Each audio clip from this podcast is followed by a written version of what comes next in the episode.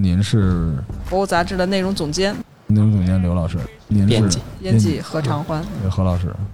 出版社我们好像就叫博物杂志是吗？我们是中国国家地理杂志社、中国国家地地理杂志社。出品的这个博物杂志。就是中国国家地理这件事情，到底跟美国国家地理有什么关系呢？其实没有太直接的关系，但是我们起这个名字叫国家地理，肯定是受美国国家地理影响。这是美国国家地理呢，它是一个基金会，他们是基金会为基础，然后做的这一本刊物。其实它肯定不是一个政府行为，但是呢，它也不是一个完全私营的，因为它是有基金会，就美国地理学会作为基础，你交多少钱作为你变成会员，然后这会员可以得到这个杂志。然后他们是一个比较松散的这种会员制度，但是有基金会支撑，所以做这本杂志。这个杂志呢，取得了商业上的成功。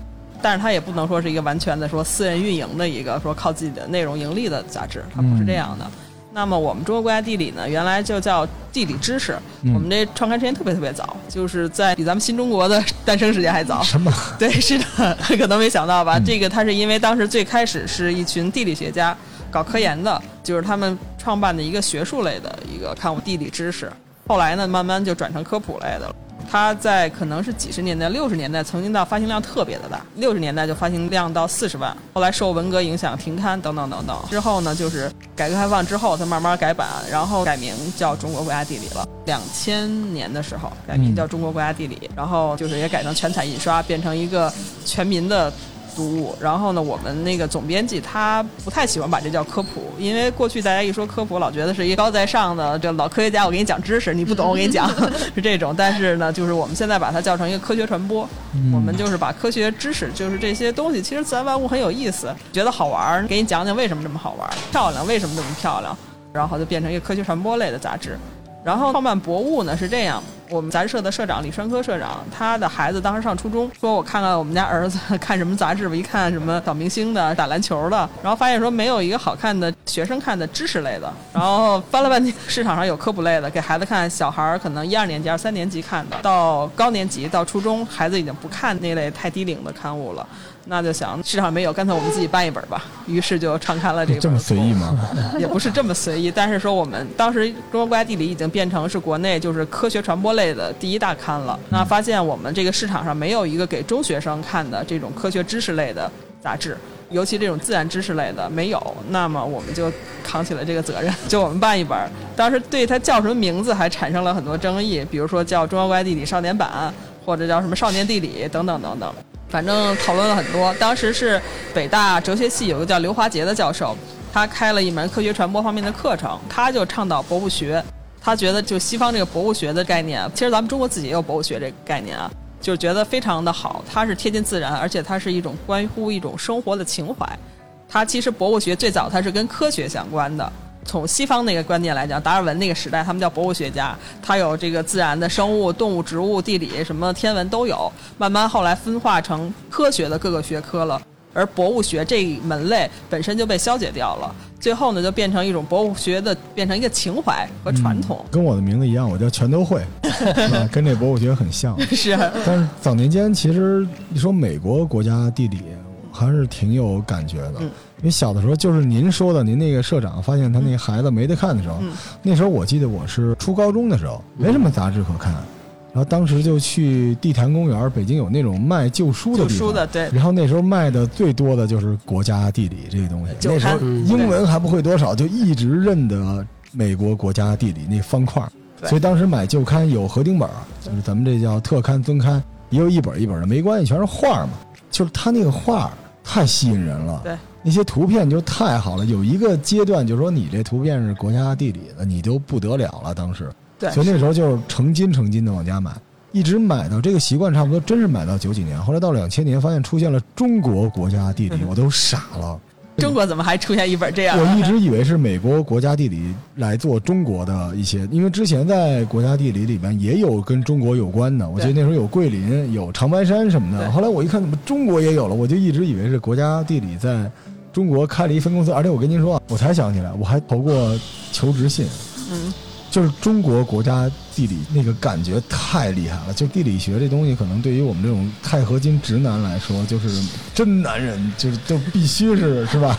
要去探险远方，要 翻山越岭，就是拍那些花花草草、蓝天白云，这太厉害了。所以那个时刻，国家地理就是更好的图片的一个标准。对，尤其是风光照片，还有一些极致的地方，一般人去不了的无人区啊、南北极啊这种高山高原的地方。但是呢，这个说但是了啊，但是后来这个出现了博物，因为我是真的是博物的一个铁杆的读者，之前也订过，后来就见一次就买一次。我在那个一般在书摊上有几本书是一定要买的，这博物肯定是其中一个，就是因为国家地理看到后来就看的有点孤独。嗯，你知道有那种共情了，就是小的时候谁不想酷一点，但是后来就觉得它那个内容很硬核嘛，因为我也是喜欢汉清堂，对吧？甲骨文都这么硬核了，后来突然发现是博物出来，博物就它是什么都有，而且博物感觉更宽更有趣。咱们就说什么叫科普，科普这东西，其实我们之前做医学的时候也遇见这种情况，好多科学家科学家做不了科普，科学家做的是科。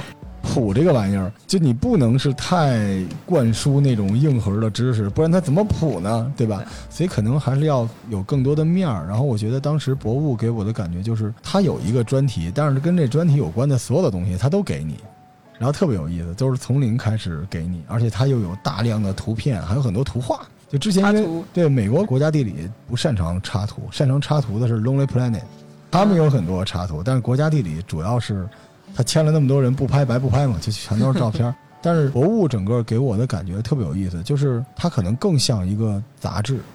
就两千年的时候那种我对杂志的感觉，到现在为止像什么呢？就是木刻，它特别像那种知日之中这种木刻的先驱，因为它当时这个图片，无论是画儿还是它里面的这些照片，还有它的这种内容，而且它有整的也有碎的，它不是一个特别严肃的东西啊，什么都有。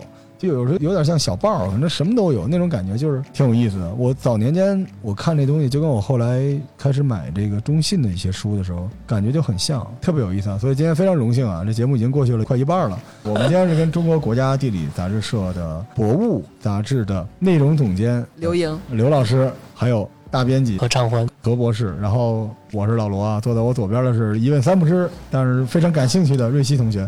我们给大家录了一期《更读小二楼》，今天我们主要推荐的是《博物杂志》。《博物杂志》在这个节目之前，先跟大家说，就是你一定要订，因为好便宜。实话实说啊对，，十五块钱一本买不了吃亏，买不了上当，一年才一百八还包邮。现在科学家都这么接地气儿，跟大家说真的是这样的，就是真的好便宜啊！这还我们还没打折呢，就这个价钱了。而且他，我们刚才还跟徐老师我们一起把这个有社的一些杂志都拿出来看了一看，这个内容太硬核了，所以我都觉得这杂志都不太像杂志，它是公众号。因为一般它这一本杂志打普通的木刻真能打三本，待会儿我们再细说这个杂志，然后咱们再说说这杂志的编辑都是什么成色的。来，何老师，因为我们博物嘛，它是包罗万象那本杂志，所以说它讲的，比如说像刘英老师学地质的，嗯。然后我们还有学植物的、学星空的、学这个天文的，那我就是学动物的，研究大象，对，研究大象，对，得跟大家说一句啊，就是刚才很小声的徐教授说了一句博士，所以博物出来的这些编辑都是博士是吧？常欢是我们学历最高的，是吧？常博士，这是博士给你们做的 何常欢博士对吧？何博士做的这个内容的编辑，但我们一般这杂志社的内容编辑都不是啊，都是小编。没有没有没有，其实我觉得博士他反而有一个弱势的地方，因为博士他研究的东西会越来越窄。他可能比如说像你本科的时候，你会学很多学科，你比如说像我们学生物的，要学动物生态、植物生态，就范围很广。但你到硕士的时候，就会集中到某一个领域。那么到博士的时候，比如说像我研究动物的，那我就专门集中到一个动物身上。所以说，其实博士有他的一个弱势，就是他的研究面会越来越窄。那我觉得我是一个可能是不太标准的博士吧，因为 虽然我研究动物是大象，但是我觉得我就是喜欢看一些其他的东西。因为像我们这个杂志，我为什么要来我们杂志呢？就是我觉得它满足了我对除了我这个动物爱好以外的喜好。因为它有植物、有天文，包括有人文的东西。反正是我不想像大多数博士一样局限在一个很专业的领域，对我想多了解一些东西。得罪了好多博士啊，没关系，但实际上 反正我不是网红。您可以是，因为实际上你的知识储备肯定是越来越深的，但是你观察世界的角度和方法肯定是越来越宽的嘛，对吧？而且好多时候就像您说的似的，学习一个知识，学习到极致的时候，到第九层啊，满分十分，到第九分的时候，可能很孤独了，很孤高了。但可能九到十那一块儿就返璞归真了。我今年卖书嘛，我看到很多有意思的事情。今年有一些理工科的书特别好卖，就是告诉你什么是有趣的数学，生活中哪些其实是化学，然后用这种物理来解释两性关系。就是它已经不是像前两年什么量子力学涵盖一切了，现在就是说大道至简，很多很高深的东西其实反而会有意思，但是你必须得足够深才可以，不然的话你还是那些网红的那种，肯定还是不行的。但是我们今天说这书，再次提醒大家，大家一定要买。真是才十五块钱，少喝一杯奶茶就能买对，而且。我觉得这样的就是包括播客来说，一个好的播客，像我们这个狭窄的小行业里面，如果你看这个杂志，你会找到四到五期的内容没问题。因为我还是要说，就是很多人觉得现在信息爆炸，很多东西都在网上就有了，你不用买实体什么的，其实不是的。就网上你看到的更多的。一种是那种比较垃圾的信息，修饰过的垃圾信息，没有确凿的证据那种信息；还有一种就是很枯燥的数据，你也能找到。但一定是需要有人把它给你制作出一个特别精美的、适合你的东西的。就跟满世界都是庄稼，你也需要厨子嘛，对吧？所以实际上很多书的出版，尤其是杂志的出版，这个编辑是一个非常非常重要的事情。他不光要输出自己的三观，他还要考虑市场，考虑你，对吧？我们刚才在聊这个。所谓温度就是这么一回事儿，因为一直以来我不觉得美国国家地理有温度。什么叫温度呢？就是你有很硬核的知识，但是你愿意弯下腰来耐心的讲给我听。你希望把这些知识变成故事，甚至把它变成全年龄段的更有趣的那种段子，让我来了解这件事情。这件事情其实并不是很容易做到。就我们现在看到很多出版业的朋友都往那个孤高的地方去走，因为反正他也红不了了。他索性就说：“我不红，就是因为你们不懂。”但实际上，《博物》这本杂志里面给了特别多硬核的东西，太硬核了，有点儿。我觉得您说了半天，可能硬核读者不了解硬核是什么。其实我们更多的从我们编辑角度来讲，我们很想法很简单，就是我们就是一群对特别喜欢大自然、对这些动物、植物、生物充满好奇心的人。然后我们自己跑到一个地儿采访。我们可能比如说常欢他是学生物的，我遇到一个什么生物不懂，可能去问问他。可能有的人是学海洋生物的，比如说我们看到一个什么云，然后或者看到一个石头，他们不懂，我 我来懂。就我们这个小团队在一起，大家一起去发现什么东西好玩儿。哎，你不懂，比如我经常看到一个这花儿特别奇怪，我不懂啊，但是我们旁边同事懂，然后他来给讲。比如说我们这期我们今天一直没说到主题，我们讲的这个西沙的这个主题，嗯这个西沙这本专题呢，是我们团队是十多个人去采访。那比如说我们走在海边的时候，看到一个植物，他们说这叫一种草海桐。那么可能我们一般人看就是海边长一个植物嘛，有什么？懂植物的同事就会告诉你说，你仔细观察这个叶子，你会发现上面有一些小亮晶晶的小点儿。然后一看，果然有，它是啥呢？你舔一下，尝尝试试。然后我们就舔了一下，发现哎，咸的，怎么回事？告诉我以为倒了，后边有抖音学的，不是抖音学的啥？没事，我可以救他。为什么呢？他这种中毒的症状，因为它这个植物是一个非常的就是耐盐碱的植物，它是在海岛上生长，最初生长的，它吸收盐水，然后这盐分太多了怎么办？它在蒸发的时候把盐分从叶面上排出去，所以你就觉得你尝了一下，然后你看了这个植物，你尝了一下，你就印象非常深刻。后来你就找哦，原来这个东西就是海岛的先锋植物。那么，因为我们在一起玩的时候，一起走的时候，就会总是有人告诉你，看这个东西有什么好玩，它是怎么回事；那个东西有什么好玩，它是怎么回事。这是一真人秀啊！一堆高级知识分子在荒岛上求生。这就有盐了呀！这期我们推的其中一期啊，这是二零二零年的第八期西沙，但是也是他们正好两百期。对，是的。这个一般介绍西沙呢，大家找点这个百家号就完事儿了。然后这个出版社啊，丧心病狂的一堆高级知识分子，十多个编辑一起奔赴西沙，真的奔赴西沙了啊！就是真的到那边就得满地找东西尝去了，太厉害了。而且我说什么叫硬核呢？就是人家去这一趟，连这个海洋地理位置图都顺便都给你画完了。您看过之前就是有那种。达尔文时代就好多那种电影，就是你去了一荒岛啊，就金刚不也是这路子吗？带着一大堆生物学家、自然学家什么的，到那地儿就找标本、画图、照相，然后画下来，就就特别像这个。是我们这期里有一个内容就叫赶海啊，我们这个编辑们西沙赶海，就是编辑们在这个沙滩上找各种东西，每然后每人推荐一个，说我特喜欢这个捡的这东西，然后它是啥，为什么喜欢这个，就捡了很多好玩的。当然这个是一个是自己特喜欢，另外一个也是介绍知识嘛，它为什么有什么好玩的。我们从私心上来讲，觉得就是特别有意思，因为我们一说国内去哪儿，这个海滩人满为患什么的，这个西沙因为是我们去的永兴岛，这个旅游不对外开放。然后，所以人非常少。然后呢，我们去赶海那地儿还属于军事区，对军事区一般人也去不了。然后里面的东西特别丰富，特别多。这个书正确的打开方式也 真是太神奇了，我我就真是想推荐，因为这书其实不厚，但里面那个内容量也太大了，没你们这么写字儿了，密密麻麻的全是字儿啊。首先，咱们先说这西沙，咱们就拿这一本书吧，咱们看看这个出版社是一什么样的出版社啊。比如说这一上来在西沙啊，生活是一什么体验？砰！绘图师上前直接画了一个怎么去西沙。坐标啊，每个地儿在哪儿？这海对对海图直接出来了。紧接着到了这个西沙这个一个岛上之后呢，城市绘图的上前画了一街道，两边都是这个，就跟一游戏似的，模拟人生。模拟人生，对，而且这个是一个写实的啊，写这是真的，不是说随便画的，这个真实场景就是这样。是我们编辑们沿路考察，考察之后他换了一个上帝视角、航拍视角，然后画出这个出来。我们这个路上都有什么？而且我们这里面这些店，我们都亲自也跑了，都跑了一遍。那个。咖啡厅也要喝了一下咖啡，是的是的，是一大事，挑配也挺高的，路费还报了是吧？当然了，杂志社这是我们工作，招人嘛，招人招人。咱们刚说这个画地图的啊，大家以为是一 Lonely Planet，不是啊？再往下一翻，三杀极简史上线啊，告诉你秦汉三国、唐宋、明朝这民国，这我们这种历史爱好者就来了。都是什么样的啊？这个一定有一历史编辑。其实，在第十九页那个是一个特别有意思的。我们不光有这种很硬核的历史，我们也有这种很生活化的。就大家想想，你们在三沙生活的居民是什么样的？因为三沙总共才四百多个居民，然后他们所有居民在一个微信群里面，然后我们就截取了一下微信群的那个 日常聊天，就看看大家看看三沙的市民，全市的人民都在一个微信群里面，他们在微信群里聊什么？这个地方的婚姻保有率应该不错，谁跟谁都熟，抬头不见低头见的是吧？知根知底儿。你看这个八卦小编上线啊，等八卦小编完事儿之后，后边又来了一个科学编辑上线，如何让海岛产淡水？告诉你这淡水是怎么生的，就是生存类的啊，生存类出来了。紧接着刚才我们回到这个您说的这个西沙赶海，这美食编辑上线，然后这帮小编真是丧心病狂，每个人手里拿一海鲜，举着告诉你这东西打开是什么样的，好不好吃啊？每一个人。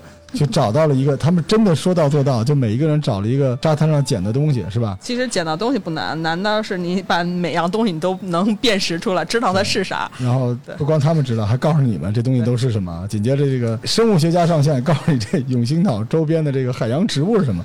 你知道，就像一帮科学家开一 party，就是咱们今儿晚上来可以，路费可以报，每人给我出篇稿子，而且彼此之间还要有关联性。其实我记得我们一开始就是说去团建来，但是到后来发现，哎，变成了出差，对，太厉害了！这个海洋生态就全出来了，就是一年会，科学家的一个年会。不光是这个科学家，有的时候要很厉害，比如像你看这三十一页，看这个图上小鱼那么多条，这是我们的一个女编辑抓的，徒手，大摄影师啊抓的是吧？徒手啊，渔夫。对，真的徒手抓一百条鱼。当然，我们是观察，观察之后都放生了。但这还是挺厉害的，跟别人说，人家都不信。徒手抓，就是这一页的所有的都是。除了不让说的，全都有。就整个这真的是一个 Lonely Planet，但是 Lonely Planet 它不是这个视角。它这里边还有科普的视角，就是它这个，我们刚才聊这个所谓态度和温度嘛，态度就是你一定要给我一个无所顾及的一个观点，对吧？温度就是你告诉我这东西什么样，这真的感觉是一一堆这种高级知识分子出去真人秀去了，太好玩了。其实它这个东西本身没有那么高大上啊，没有像您想的说那么高有温度，我觉得更多就是觉得好玩。就比如说，我看这个照片，我就想起这个叫红口螺吧。我们在那吃了好多。这个螺当时是我们拿出来，拿出来以后，它是活的，它的这个叫眼，其实它像一个腹足，上面带着很多这个刺儿，硬的。它就是刀来刀去，你手里拿着它，它就想要去刀你的手。当时看的就耀武扬威的，我当时看起来非常像有一个日本漫画，就是外星人入侵到人的身体，然后它的头变成一个寄生兽啊。对 对对，寄生兽。您这阅读量也太大点了吧？非常像。那这个好吃吗？还可以，真吃了，真吃了。我们每天 每天都在吃。对每天五斤红口螺，所以我能这么看吗？就是这个上面出现的所有的这些可爱的小动物，在当晚就都变成海鲜了，对？没有，我们就是海滩上找到的全部都放生。哦，这个吃的肯定是在渔民村吃的，太幸福了。这出版社我再多说一句吧，他们是一个反正我见过的最神奇的一个出版社啊。这里边有很多特别负责任的高级知识分子做编辑，然后还有很多破圈的小伙伴们在做文创。特别撕裂，它的文创跟它的内容之间呢，还是有一定的关联的，是通过有关系 非常扎实的这些科学基础。比如说，他这文创做的这金鱼儿，这个我们今天带不带带货呀？反正回头我会给大家带，这是我见过的。因为我们今天这个主要是杂志发行这一侧，我们要聊这个杂志，但是他们这个出版社可能是所有出版社里边文创破圈的 number one，我个人认为是最强的，无出其右。所以你们这出版社的调性特别有意思，就是有趣且硬核。因为收听我们节目，大家都懂什么叫硬核，就是非常非常的有观点，然后有自己的这种知识储备，然后还愿意表达出来。但是我们刚才讲这个西沙里边，除了照片，还有很多特别神奇的画。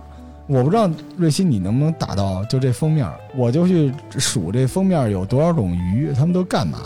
他们之间这个关联是什么？他这个吧，画风虽然不一样，但我老觉得他们博物包括啊后边的一些杂志，我们有可能每期都给他做，在封面都跟那个浮世绘的邮票似的，特别像小时候玩那贴画，就拿开你要仔细研究研究，这里面画的都是什么东西？特多，而且都藏了起来。就是如果你愿意看就看，你仔细看的话，发现可能藏了十多种动物。但如果你不仔细看，可能哦，就一画挺漂亮的。我就跟老康看了半天啊，这这个潜水的这一什么东西啊？呃，这是博物君。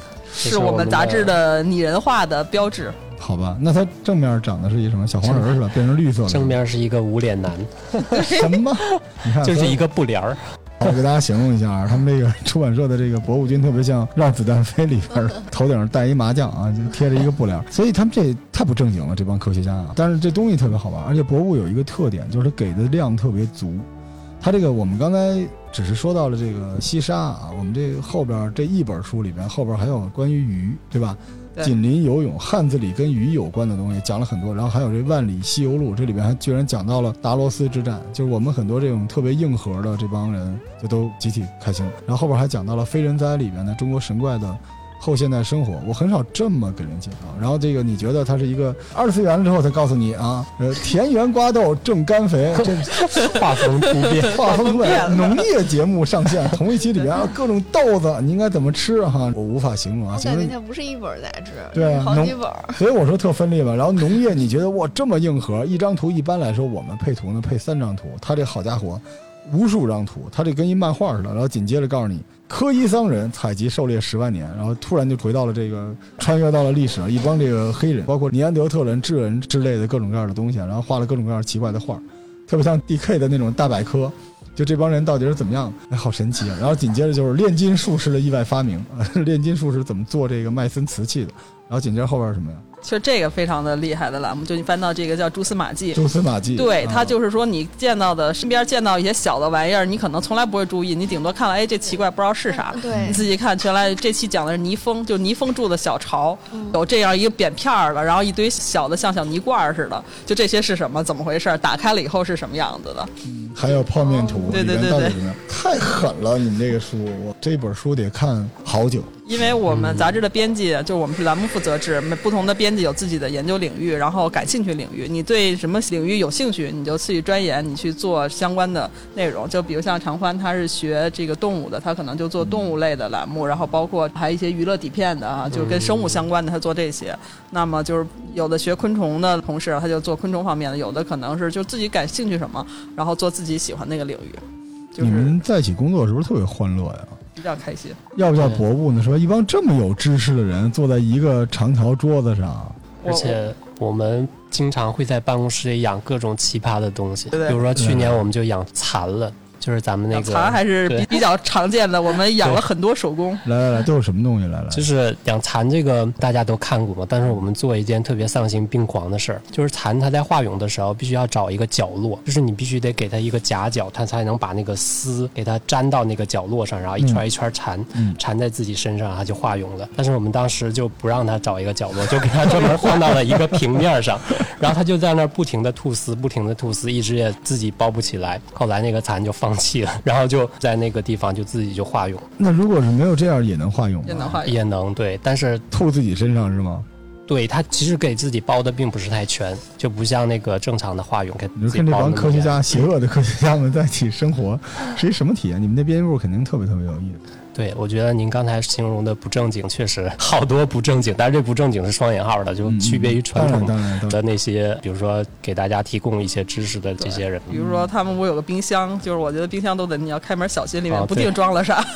喂手工的虫子里边有，呃，手工就是一种壁虎，壁虎、蜥蜴嗯类的。我们也编辑部在我们的摄影师带动下，就是几乎人手一条，不止一条。编辑部有很多很多鱼缸，然后那个手工虾、蟹、对对对，手生丝手工有一次还越狱了，啊，对对对，然后我们办公室里有一个他就是生存高野外生存高手。对野外生存高手，然后他就想怎么办呢？我要给他找到，然后他就做了一个陷阱，陷阱，对，什么？做了一个陷阱，然后把那个陷阱下边放了那个手工最爱吃的虫子，然后就想，哎，看看他能不能去真的去进这个陷阱里边。结果第二天上班，哎，发现他真的过来了，然后就给抓住了，就给他又抓回来。做那个陷阱还挺有用的，而且我们做过更加丧心病狂的时候，我们去打野猪。打打野猪对对对。而且也是为了采风是吧？录一期其节目是吧？实其实对，是为了做两个专题，但不是真正野猪啊，是那个山上养的养我以为不是真正的专题。山上养的那个家猪，就是人家自己家养的山公野猪啊，就放养嘛放香猪放养的对，然后是我们编辑自己拿弓箭射的。弓箭想必也是自己做的吧？我们做过弓箭，我们拿嗯石器自己打石器，然后做的弓箭射过。但是那次射野猪的不是拿自己射的，因为自己打一个箭头太困难了。他们自己拿石器做过，我们做过那个古人类专题，自己拿石器做了一个箭头，然后划肉可好使了。嗯但是后来他们拿那去射的时候，把那箭头给射丢了，就自己到那个菜市场买了半扇肉，然后拿就挂在那儿，拿那个用石头做的那个箭射。当然，那个我记得好像射弯了是那个箭，因为那个肉还是比较硬你们应该拍个网剧，叫《博物杂志社》。你看这流程就是一生存游戏嘛，但是我们？去射那个猪那次，那次你去了吧？呃，我去了，我没去，我听他们说两箭。真的吗？对啊，我们之前还想，我们还做一个备案，说万一要是射不死，就让老不是你乡你们这是一 RPG 游戏吧？又是那个野外生存那哥们儿射的，是对吧？对对对对。是吧？然后他说射了两两箭，就射射穿心脏就死。然后他们最后那个把猪肉做了一些吃了，美学编辑啊上线嘛，然后做猪肉是吧？对古法熏猪肉带回来以后，然后皮是由手工编辑，还制成一些制品，对对对，那期就是皮革专题，是不是？嗯 所以对，天哪！所以我们就连杀带做，你们这个也然后还太欢乐了嗯，在吃，然后拿了编辑部之后，那个屋里面一直散发着那个熏猪肉的香味儿，对对对对。还非常好吃。好想去面试，没有资格，可惜。对，人家都得是科学家才可以太不正经了，那太欢乐了吧？每一期专辑都会有这种奇奇怪怪的事嗯是遇见过什么危险吗？就像您这么玩儿，没有什么危险。危险，狂欢去追大象的时候，应该有还有这个事儿当时拿着弓箭吗？并没有，因为我不是研究大象的嘛是，就经常在咱们中国只有云南、西双版纳、普洱跟临沧这三个地方有，然后就主要在野外研究大象。但我研究大象呢，并不是看这个大象，而是要捡它的屎。捡屎对我是一个捡屎官。哦，人类简史霍金是时间捡屎，是是我是捡大象屎。是因为大象其实它数量比较少嘛，也不容易看到，所以说我要想研究它一些的与遗传有关的东西。那么我总不能给它抓过来，我给它抽管血、割块肉，这不太现实。所以说我就捡它的屎，因为它的便便里呢也有肠道脱落下来的细胞，然后就能进行我的遗传研究。但是在野外呢，其实大象是一个非常凶猛的动物。你们不是有那个人吗？谁？你们不是有一个那个射野猪的人吗？啊那个但你怕他下手太重，是吧？对，那个时候还不认识他呢。对对对。那时候他还自己在野外生存着。对，然后大象它比较危险，因为一个是以前它被猎杀的次数比较多，所以说它对人类有一定的抵触心理。再有一个是公象，它发情期比较凶，嗯然后带着小象的母象呢，为了保护孩子也比较凶，所以说尽量不要跟它有正面相遇的情况。那只能找一个没有孩子的单身的母象，相对那个的好一点是吧？但它是一群生活的，对 群体生活对，它是群体生活的。所以像我们之前，其实我们在野外待了那么久，也只看到过少数几次吧，不太容易看到。但像当地，像西双版纳那边，每年都有被大象踩死的人，对，是的所以说还比较危险的。所以你呢？你当时怎么办呢？我其实顶天儿是被这个蚂蟥咬的血流不止，或者是大蟑螂跑到我头上睡觉的时候，应该是这样的程度。但是那种很危及到生命的情况是没有遇到过。你那个时候是不是还不认识这个团队呢？对，我认识吧啊，？认识一部一部分。对，就是比如他在那边捡屎，然后突然发现旁边有一些人饶有兴趣在地上挖什么东西，然后对转身就给煮了。哇，原来是同伴呀，是那种感觉吧？两波奇葩的人遇到了一起，你们这个出版社比你们杂志还好。对，还有意思的，就感觉是一个大船，然后这个船上有各种奇怪的人，大家每天都出去冒险去做这些事情。嗯而且我这太幸福了，你想象一下，你不知道的所有的事儿都有人知道，是的，然后你这个是很有意思的。嗯对吧？对。而且关键是你们还有野外生存，能够把什么东西都逮过来，对不对？大家拍完照、研究完之后，哎，还能给它吃掉，太幸福了。呃，我们有的时候还真的是蛮幸福的。我们有一期做热带水果专题，嗯那简直太幸福了。他们去海南果园采访，然后后来果园给我们寄回来的什么那个芒果和那个椰子，椰子椰子特别好，特别好吃，嗯就比我们买的市场买的任何的都好吃。嗯所以你们这其实是一美食杂志社，我们有时候会接受到投喂，是吧？你们这真的是专题在前面吗？还是想吃什么东西在前面？就有的时候会把自己的私心用在策划的主题上。我们做过火锅专题和烧烤专题，我们还做过两期海鲜，叫《海鲜爱好者的博物学修养》，做了两期，就常吃的海鲜都你是。这这个换一标签，不就是有社的那个美食的书了吗？那，这个刘总监还是想问一下，就是作为内容总监，你是怎么选择分配内容啊？说起来很简单，就是因为博物的那领域嘛，天文、地理、生物，然后我们可能就是一部分，我们会设计每年专题，大概比如可能有一半是关于动物主题，然后可能有两三期植物，然后有一点天文，有一些吃的，每年都有，会专门有吃的专题，就是大概这样一个规划。只要是在博物学这个领域中都可以。那你们现在比如选团队，我还是想感兴趣的，就是那么多科学家呢，呃，是围绕您这些科学家来选的，还是围绕您的专题来选的？